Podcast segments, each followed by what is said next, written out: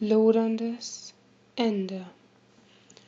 Theodor und Chico begaben sich schnellstmöglich wieder zum Sonnentempel.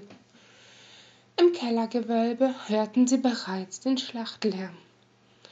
Wahrscheinlich hatten sich Justlands magische Barrieren mit seiner Bewusstlosigkeit gelöst.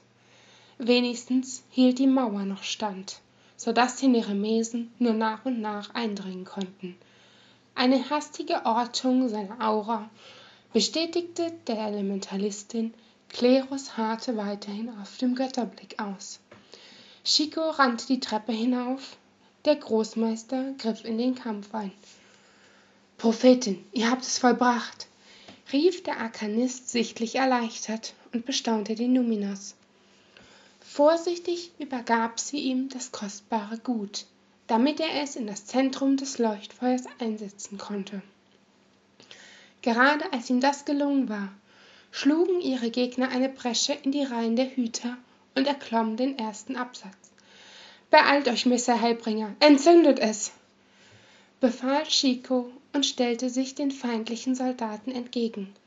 Eine Wand aus Flammen wuchs aus dem Stein, bremste sie aus. Das Leuchtfeuer sandte unterdessen einen weißen Energiestrahl in den Himmel, der sich dort in unzählige Facetten aufspaltete und sich gegen jeden einzelnen Hohn richtete.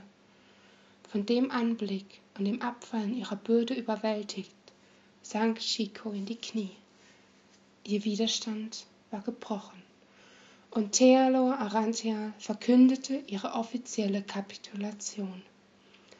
Außer ihnen wurden weitere 72 Hüter sowie Klerus und 24 seiner Magier in Gewahrsam genommen, die bis zu dem Zeitpunkt überlebt hatten.